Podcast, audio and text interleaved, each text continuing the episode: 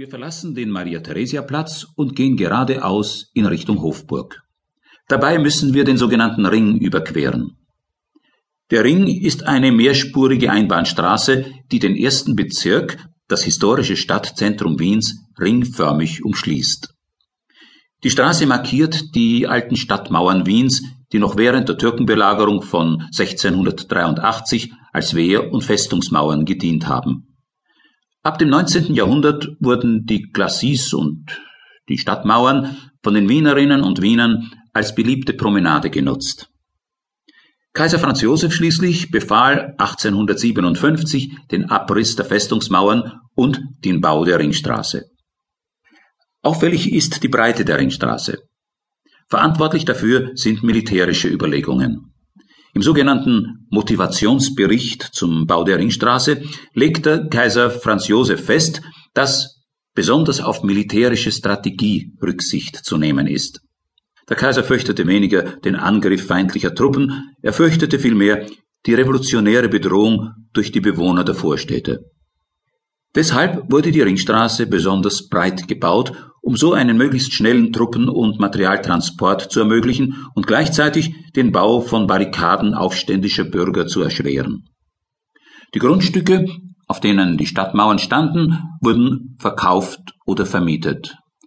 Mit den Erlösen finanzierte Franz Josef einige teure Verwaltungsgebäude. Äußeres Burgtor Wir gelangen schließlich durch das äußere Burgtor in die Hofburg. Ursprünglich wurde es im Andenken an die Völkerschlacht bei Leipzig von 1813, bei der Napoleon geschlagen wurde, errichtet. In den Jahren 1933-34 wurde es zum Heldendenkmal für die Gefallenen des Ersten Weltkrieges und seit 1945 dient es auch als Ehrenmal für die Opfer des Faschismus.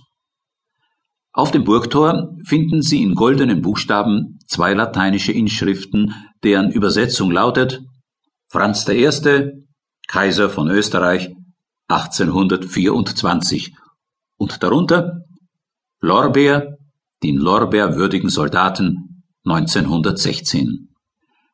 An der Innenseite des Burgtores wurde folgende Inschrift angebracht. Justitia regnorum fundamentum. Gerechtigkeit ist das Fundament der Herrschenden. Hofburg Beginn wir spazieren unter dem Burgtor durch und sind nun in der Hofburg. Das Herzstück der Hofburg ist eine mittelalterliche befestigte Burganlage, mit deren Bau in der zweiten Hälfte des 13. Jahrhunderts begonnen wurde. Im Lauf der Jahrhunderte hat sich die Hofburg nach und nach von einer Festung in eine gewaltige Palastanlage gewandelt und diente bis 1918 als kaiserliche Residenz. Bis zum Niedergang des Habsburgerreiches wurde hier von jedem Herrscher ein Komplex abgerissen und ein anderer neu hinzugebaut. Vom gotischen Stil bis zum Historismus des ausklingenden 19. Jahrhunderts veranschaulicht die Hofburg sieben Jahrhunderte Baukunst.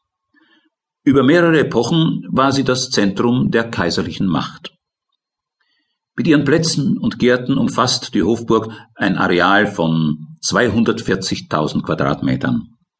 Insgesamt 2600 Räume boten den Habsburgern ausreichend Platz für ihre Familien, Beamten und Dienstboten. Heldenplatz. Im Moment stehen wir mitten auf dem Heldenplatz, auf dem sich auch weniger rühmliche Episoden österreichischer Geschichte abgespielt haben. Hier jubelte im Jahr 1938 eine riesige Menschenmenge Adolf Hitler zu, der den Anschluss Österreichs an das Deutsche Reich verkündete. Der mächtige Gebäudekomplex im Stil der Neorenaissance auf der rechten Seite des Platzes ist die Neue Burg. Dieser Teil der Hofburg verkörpert den letzten Atemzug des Habsburger Imperiums. Ein Imperium, das im ausgehenden 19. Jahrhundert lediglich von der Person Kaiser Franz Josefs zusammengehalten wurde, aber im Innern bereits kurz vor dem Zerfall war. Schließlich beendete der Erste Weltkrieg die Herrschaft der Habsburger, die mit Rudolf I. 1273 begonnen hatte.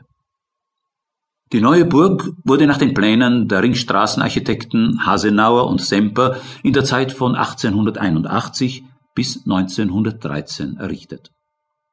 Heute beherbergt die neue Burg den